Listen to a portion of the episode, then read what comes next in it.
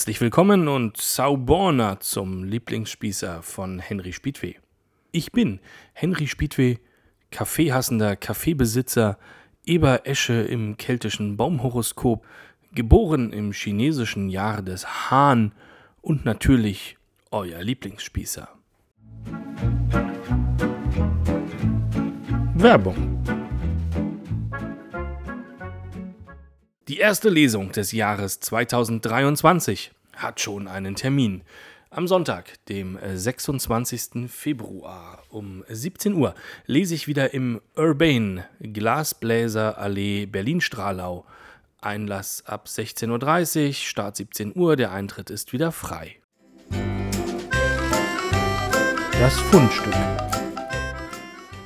Berlin ist einfach Berlin. Der RBB im Jahr 2022 ohnehin im Chaos versunken, hatte es offenbar sehr, sehr eilig, das für ihn so furchtbare Jahr zu beenden. Am 30. Dezember, also einen Tag vor Silvester, um 23.59 Uhr und 50 Sekunden, lief der Silvester-Countdown und am 31. Dezember um 0 Uhr und eine Sekunde blendete man Froht Neuet ein. Nicht mal einen korrekten Countdown bekommen wir hier hin. Wie kann man da erwarten, dass die Neuwahlen dieses Jahr halbwegs geregelt ablaufen? Nun, kann man eigentlich nicht. Im November hat der Verfassungsgerichtshof des Landes Berlin die Wahlen zum Abgeordnetenhaus sowie die Wahlen zu den Bezirksverordnetenversammlungen für ungültig erklärt. Für die Hörer aus Flächenländern, das entspricht euren Landtags- und Kommunalwahlen. Ich lese hier einfach mal einen kleinen Ausschnitt aus der Urteilsbegründung vor, Wer sich ein bisschen für Politik und die Abläufe interessiert, dem sei die Webseite des Landesverfassungsgerichtshofs ernsthaft empfohlen. Ist relativ leicht zu lesen und sehr vergnüglich. Ein Lehrstück über Gewaltenteilung und darüber, dass eine Verwaltung nicht unbegrenzt rumstümpern kann, wie sie es will. Die von der Landeswahlleitung angestellten Prognosen zur Dauer der Wahlhandlung, drei Minuten, haben bei der tatsächlich zur Verfügung stehenden Anzahl von Wahlkabinen, durchschnittlich 2,36 pro Wahllokal, gemessen an der gesetzlich vorgeschriebenen Wahlzeit von 8 bis 18 Uhr, rechnerisch dazu geführt, dass pro Wahllokal lediglich 472 Personen in Präsenz wählen konnten. Bei einer angesichts von insgesamt sechs abzugebenden Stimmen auf fünf Stimmzetteln weitaus realistischeren zeitlichen Prognose von fünf Minuten hätten durchschnittlich sogar nur 283 Wahlberechtigte in einem Lokal ihre Stimme abgeben können. Tatsächlich waren am 26. September 2021 jedoch in jedem Wahllokal durchschnittlich 1085 Personen wahlberechtigt, in Pankow sogar durchschnittlich 1312 Personen. Angesichts dieser hohen Zahl der Wahlberechtigten pro Wahllokal war eine ordnungsgemäße Wahl nicht mehr gewährleistet. Denn schon nach der unrealistischen Prognose der Landeswahlleitung hätten damit nur 40 Prozent der Wahlberechtigten die realisierbare Möglichkeit gehabt, zur Urne zu gehen. Unter Zugrundelegung einer realistischeren zeitlichen Prognose nur 26 Prozent. Das heißt also, liebe Zuhörer, ganz einfach ausgedrückt, die Richter haben der Verwaltung hier mal erklärt, dass mit Mathematik der fünften Klasse vor der letzten vergeigten Wahl klar war, dass das nichts werden kann und eine verfassungsgemäße Wahl von vornherein ausgeschlossen war. Nun wählt Berlin also am 12. Februar erneut. Und habt ihr echt gedacht, diesmal läuft die Vorbereitung Knorke? Woher denn? Berlin ist ja immer noch Berlin. Stand heute ist mir Folgendes bekannt. Bevor gewählt wird, tagt in jedem Berliner Bezirk ein sogenannter Bezirkswahlausschuss. Diese Ausschüsse sollten Ende November zusammensitzen, dort saß aber fast niemand. Die Einladungen dazu wurden per Brief erst einen Tag vorher versandt. Das hat zum Beispiel für den Ausschuss in Reinickendorf immerhin noch sieben von 44 Mitglieder erreicht. Zitat Berliner Senat laut Tagesspiegel: Die Wahlausschüsse wurden ordnungsgemäß geladen und durchgeführt. Auf den Erststimmzetteln für Neukölln 2 steht noch der FDP-Mann Viktor Stefani von der ersten Wahldurchführung, siehe oben, der allerdings steht nicht mehr zur Wahl. Bevor das auffiel, haben 1700 WählerInnen schon per Briefwahl gewählt und machen das jetzt vermutlich nochmal. Oder auch nicht, wer weiß das schon. Auf englischsprachigen Anschreiben, die mit den Wahlbenachrichtigungen verschickt wurden, wird statt dem 12. Februar der 12. September 2023 als Wahltermin genannt. Der Landeswahlleiter hofft, dass die Wahlen trotzdem gültig bleiben. Hofft ist ja auch erst die Wiederholungswahl, da kann man schon mal hoffen. In Reinickendorf fehlen auf den roten Umschlägen die Wahlscheinnummern. In Friedrichshain-Kreuzberg ist der Name der FDP-Kandidatin Diana Flemming falsch geschrieben. In Neukölln ist der Name des Kandidaten der Satirepartei Die Partei Martin Sonneborn falsch geschrieben. Realsatire würde ich das nennen. Kann man sich auch nicht ausdenken, den Mann kann man aber auch nicht kennen, der sitzt ja nur im Europaparlament. Das ist der Stand rund einen Monat vor der Neuwahl. Eine nochmalige Wahlwiederholung ist keinesfalls ausgeschlossen, wenn man sich das jetzt schon anguckt. Die Einladung von OECD-Wahlbeobachtern wird ernsthaft diskutiert, wie das für Entwicklungsländer üblich ist. Und meine Geschichte Sonntagsfrage werde ich wohl noch sehr oft lesen müssen. Die Episode ist natürlich auf diesem Kanal immer noch verfügbar.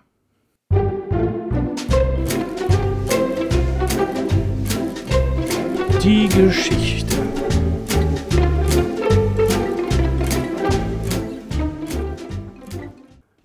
Heute habe ich eine brandneue Geschichte für euch. Die ist in der letzten Woche erst entstanden und sie heißt Business Lounge South African. This is Africa, sagen Einheimische oft, um zu erklären, warum irgendwas offenkundig nicht funktioniert. Wir stehen seit einer Stunde im Stau und es ist klar, dass hier irgendwas nicht planmäßig läuft. Nur woran es eigentlich hakt, das ist völlig unklar. This is Africa, sage ich nun zu Lisa. Eigentlich hatten wir genug Zeit eingeplant. Die Strecke würde normalerweise 20 Minuten brauchen. Nach anderthalb Stunden sind wir aber immer noch nicht im großen Greenpoint Stadion von Kapstadt angekommen, wo wir eigentlich hinwollen. Eine U- oder S-Bahn gibt es nicht oder nicht mehr, das lässt sich tatsächlich kaum recherchieren. Zwar gibt es direkt vor dem Stadion eine Station, deutlich erkennbar, ob sie je richtig in Betrieb war, das weiß ich allerdings nicht und das Internet schweigt sich dazu auch aus. Und so reisen alle Gäste zum Samstagabend-Highlight Cape Town City gegen Orlando Pirates mit irgendeiner Art von Auto an. Das Stadion wird am Ende vielleicht zu einem Viertel voll sein, kaum auszumalen, was passierte, wenn es ausverkauft wäre. Die Minuten vergehen und ich korrigiere meine eigene interne Prognose für mich ständig. Ja, okay, eine Stunde vor Anpfiff parken reicht ja auch. Naja, eine Dreiviertelstunde vorher ist auch fein, was soll da schon groß passieren? Gut, dann sind wir eben erst zum Anpfiff drin. Gibt bestimmt sowieso kein großes Rahmenprogramm bei so einem einfachen Ligaspiel. Und bestätigt fühle ich mich durch die zahlreichen Fans, die aus dem im Verkehrschaos stecken gebliebenen Kleinbussen herausspringen und auch also nicht viel früher da sein dürften. Moment mal, kam die 20-köpfige Trommlergruppe da gerade aus diesem einen Kleinbus? Endlich kommen einige der ausgeschilderten Parkplätze in erreichbare Nähe. Noch eine Ampelschaltung und ich kann in die Auffahrt der angepeilten P4 bis P8 einbiegen. Unterstützt werden die Ampeln durch allerhand eifrig winkende Polizisten, die versuchen, die Autofahrer dazu zu bringen, die Ampeln wirklich zu befolgen oder genau das Gegenteil zu tun. So genau lässt sich das nicht immer sagen. Ein Polizist winkt mich unterstützend zur grünen Ampel, in Richtung P4 bis P8. Nur um ein paar Meter weiter vom Ordner an der Einfahrt gestoppt zu werden. Wo wollt ihr denn hin? Naja, zum Parkplatz. Hier ist heute kein Parken. Bitte an der Straße da parken. Einfach da hinten links. Einfach da hinten links entpuppt sich natürlich als gar nicht einfach. Den Hinweis hatten nämlich schon deutlich mehr Autofahrer bekommen, als Plätze zur Verfügung standen. Wo sind denn nur P9 und P10 hin? Waren die nicht eben noch ausgeschildert? Kreisverkehr, Seitenstraße, Altersheim, Parkplatz am Seitenstreifen. Darf man hier parken? Keine Schilder, keine bunten Linien. Müsste schon gehen. Aber ist das wirklich sicher? Los, los, das Spiel läuft schon. Also, egal jetzt. Ach, hier ist P9, P10. Schau mal. Nee, meinst du echt? Das ist ja die andere Fahrtrichtung. Wie soll man denn da hinkommen?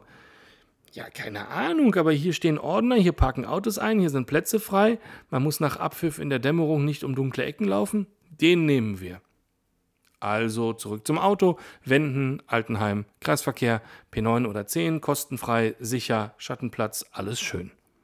wieder loslaufen zum Stadion. Der Ordner an der Einfahrt zu P4, P8 erkennt uns tatsächlich wieder. Wir haben hier jetzt aufgemacht, ihr könnt jetzt hier parken. Blick auf die Uhr. Spiel läuft seit 15 Minuten. Wir parken nicht nochmal um. Geht zu Tor 22, ruft er uns nach.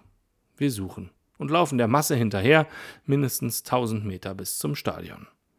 Ein völlig überdimensionierter Eingangsbereich wird von mobilen Barrieren in völlig überdimensionierten Ausmaß geordnet. Sicherheitskontrolle. Was hast du denn da in der Hosentasche? Bekomme ich nachher Ärger, wenn ich dich durchlasse? Einfach nachzuschauen kommt scheinbar nicht in Betracht. Ich zeige, was die Hose ausbeult. Handy, Portemonnaie, mobiler Router. Genehmigt. 100 Meter im abgesperrten Bereich laufen bis zur Kartenkontrolle. Barcode, Scanner, grün, läuft. Nochmal 200 Meter laufen. Stadion rund. Es steht 0 zu 1 für Orlando. Und wo ist jetzt die Business Lounge B oder Gate 22? Lageplan konsultiert, keine Logen. Es ist nämlich so. Auf der Webseite gab es Tickets für die Business-Logen zum Preis von umgerechnet nur 24 Euro. Und ich konnte einfach nicht anders, als herauszufinden, was man dafür wohl geboten bekommt. Schau, es gibt 122, 222, 322, 422. Wollen wir mal dahin? Fragen wir doch mal einen Ordner, wo wir hin müssen. Ah, seht ihr da drüben auf der Haupttribüne? Das ist die Businessloge, erzählt uns der Mann der gelben Weste sehr selbstbewusst. Ja, das klingt plausibel. Haupttribüne, Höhe der Mittellinie, laufen wir erstmal hin. Kein Hinweis auf eine Business Lounge. Der nächste Ordner. Oh, ihr könnt euch hier hinsetzen, wo ihr wollt. Und zeigt auf die Tribüne unter sich. Plätze mit Schreibtischen sieht verdächtig nach Presse aus.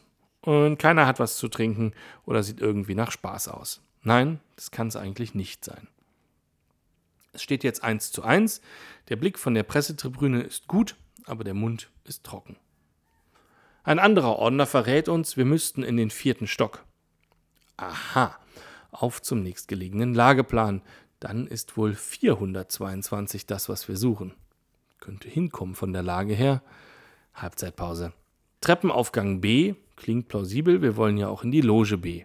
Am Treppenaufgang hängen Arbeitsanweisungen für Mitarbeiter, welche Business- und VIP-Gäste welches Bändchen bekommen. Das liest sich insoweit recht vielversprechend. Im dritten Stock steht ein Polizist auf halber Treppe und raucht. Er begrüßt uns mit den Worten: Ihr habt euch verlaufen. Okay, die klassische Begrüßung, wenn die Treppe ins Nichts führt, vermutlich. Wir zeigen hilflos unsere Tickets. Er geleitet uns noch eine halbe Treppe höher, Polizeistation. Der Polizeichef kommt. Afrikaans oder Englisch? Englisch? Aha, Touristen. Er hat ein Einsehen. Der Weg wäre im Prinzip ganz einfach. Treppe wieder runter, im Treppenhaus A, warum auch immer, im Erdgeschoss in die Glastür gehen, dort würde man uns in den vierten Stock fahren. Hier im vierten Stock könne man nicht rumlaufen. Treppe runter, 50 Meter weiter, Treppenhaus A. Glastür verschlossen, dahinter Gäste, die stark nach Business Lounge aussehen und Mitarbeiter an einem Tresen, denen sowohl wir als auch die anderen Gäste egal sind. Ein anderer Gast öffnet die Tür von innen, wir schlüpfen rein. Ticket zeigen, ja, da müsse man da mit diesem Aufzug fahren. Vierter Stock, noch ein Empfangstresen, die Tickets werden gegen goldene Armbändchen getauscht und wir bekommen Gutscheine. Zweimal trinken und einmal essen. Wir sind scheinbar am Ziel. Und das gibt's also für die Logengäste. Drei Gutscheine. Wir durchqueren die Loge. Aus schlechten und zu lauten Lautsprechern krächzen die Charts, Familien haben Spaß, nach Business sieht es nicht aus. Zum Glück eine vollkommen steife Veranstaltung mit Abendgarderobe, das war eigentlich meine größte Befürchtung. Wir schauen auf die Tribüne. Vielleicht war der Blick von der Pressetribüne sogar besser, drei Etagen weiter unten? Naja, egal, erstmal einen Gutschein gegen ein Getränk tauschen. Die Größe der Bar muss man sich in etwa wie folgt vorstellen. Ich denke, ein Barmann könnte hier pro Stunde 120 Bier und Wein ausgeben. Hallo, hallo, Austausch landestypischer Höflichkeitsformeln. Ich hätte gern zwei Bier bitte, Beratung über die drei Biersorten, Entscheidung, das macht zwei Gutscheine bitte, Gutscheine suchen, abgeben, entgegennehmen, zwei Bier aus dem Kühlschrank holen, freuen. Das sollte in unter einer Minute machbar sein. Vier Barmänner könnten vielleicht nicht das Vierfache, aber doch deutlich mehr ausgeben. Sagen wir mal 400 Bier und Wein pro Stunde. Bei sechs Barmännern kippt das vermutlich, wenn man die Größe der Bar ansieht. Und dann wird es ein bisschen ineffizient, weil zu viele Leute sich die ganze Zeit im Weg stehen. Sechs Barmänner geben vermutlich wieder nur 200 Bier aus. Hinter der Bar stehen folgerichtig zehn Barmänner. Um etwas Ordnung reinzubekommen, hat man zusätzlich vor der Bar mit Absperrbändern wie am Flughafen Zickzack-Warteschlangen gezogen mit drei verschiedenen Eingängen, die von zwei zusätzlichen Menschen bewacht werden. Was wollt ihr? Ein Bier oder Wein mit diesen Gutscheinen. Dann bitte in diese Schlange. Nur um dann am Ziel doch umsortiert zu werden von den Barmännern. Ich denke, ein Kühlschrank, aus dem sich alle Gäste einfach herausnehmen, was sie wollen, wäre deutlich günstiger gekommen. Was habt ihr für Wein? Beratung über das Weinangebot. Wir entscheiden uns für zwei Weißwein, tauschen die Gutscheine gegen Kassenbons, die wir an einem anderen Punkt der Bar gegen Weißwein eintauschen sollen nachdem wir uns nochmal angestellt haben, wo der Kassenbon austauschende Barmann aber nicht darauf geschult wurde, was Sauvignon Blanc ist. Kurze Verwirrung, voilà, schon haben wir zwei Gläser Wein, eine Spur zu warm, woran das wohl liegen mag. Wir suchen einen Sitzplatz auf der Tribüne, die gerappelt voll ist. Fest zugeteilte Plätze gibt es nicht, der Block rechts, der ist doch total leer. Nein, hier nur blaue Armbändchen. Hm, ist Gold nicht besser als blau? Hier nur blaue Armbändchen. Mhm. Und da links, da ist die Polizeistation. Ah. Gut, wir finden zwei Sitzplätze, 65. Minute. Die Stimmung ist kurios. Das Stadion ist maximal zu 30 Prozent gefüllt, die 70.000 Menschenschüssel einfach viel zu groß, wenn nicht gerade WM ist, quasi wie bei Hertha. Aber die Anwesenden, die machen einen Krach, trommeln, singen, tanzen, als wäre schon wieder WM. Also nicht wie bei Hertha. Es ist alles kunterbunt. Jeder hat irgendwas an, was nach Fußball aussieht. Es muss scheinbar nicht zwingend einer der heute hier spielenden Mannschaften sein. So gibt es zum Beispiel viele Trikots der Johannesburger Kaiser Chiefs, was so wäre wie zu einer Begegnung zwischen Union und Dortmund im Trikot der Bayern aufzutauchen. Hier scheint das völlig in Ordnung zu sein. Auch englische Trikots sehe ich viele. Manchester United, Arsenal, sogar ein Trikot der deutschen Nationalmannschaft. Wo die Fans der Heim- und wo der Gastmannschaft sich versammeln, ist so anfangs überhaupt nicht auszumachen, bis beim 2 zu 1 Siegtor klar wird, dass einfach alle überall sind. Wer kein Fußballtrikot hat, der zieht Basketball oder Football an. Auf der vermeintlichen Pressetribüne sitzt jetzt ein Kobe Bryant und jubelt. Der durfte wohl auch einfach sitzen, wo er wollte. Immerhin hat er Biltong bekommen an einem der Verkaufsstände draußen, das landestypische getrocknete Fleisch in kleinen Fetzen, was hier ständig genascht wird. Auf dem Rasen sind noch die Kreuze vom letzten Rugby-Spiel zu erkennen.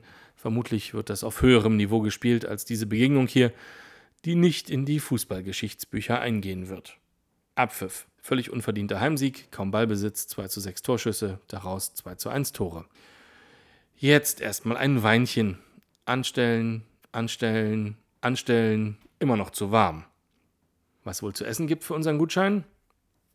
Wir bewegen uns zur Essensausgabe. Sorry, wir haben überhaupt kein Essen mehr. Gar nichts? Überhaupt nichts, aber vielleicht könnt ihr ein Getränk bekommen für den Gutschein. Oder ihr behaltet ihn einfach bis zum nächsten Spiel. Zurück zur Getränkeausgabe. Dieser Gutschein ist für Essen. Ja, schon. Aber es gibt kein Essen mehr. Vielleicht können wir den eintauschen. Es gibt kein Essen mehr? Nein, gar nichts. Dann müsst ihr den Gutschein am Empfangstresen umtauschen oder ihr behaltet ihn bis zum nächsten Spiel. Auf zum Empfangstresen. Niemand mehr da, warten auf die Rückkehr eines Mitarbeitenden, die Minuten vergehen. Als dann mal jemand vorbeischaut, nimmt man uns unsere Gutscheine recht kommentarlos ab und händigt uns dafür Getränkegutscheine aus, die die ganze Zeit unverschlossen im Empfangsbereich gelegen haben, wenn wir nur richtig geschaut hätten. Zurück zur Bar, hier ist Aufbruchstimmung. Zwei Flaschen Wasser zum Mitnehmen, bitte. Der Barmann lacht. Dafür die schönen Gutscheine verschwenden, sagt sein Lachen. Wir verlassen das Stadion durch den nächstgelegenen Ausgang. Aha, das ist Tor 22. Fürs nächste Mal wissen wir Bescheid. Und nun? Tja, draußen ist der gleiche Stau, nur in die andere Richtung. Und die Magen sind leer. Also auf zum Burger Grill. Die Erkenntnis lautet, der Aufpreis für die Logen lohnt auch in Afrika nicht auch wenn er nicht so wehtut wie zu Hause. 20 Euro Aufpreis für zwei warme Wein und ein Wasser und dann weiß niemand, wo man hin muss. Das ist Afrika, sage ich. Während der Burger kommt und wir über das Spiel nachdenken. Ach, ich weiß nicht, sagt Lisa. Der Berliner Landeswahlleiter hätte das doch genauso organisiert. Und das war der Lieblingsspießer für heute. Danke euch, dass ihr wieder so lange dran geblieben seid. Seid lieb zueinander. Die Begrüßung war übrigens Zulu. Text Henry Spiedweh, Redaktion Lisa, Musik Giulio Fazio und Drew Walker.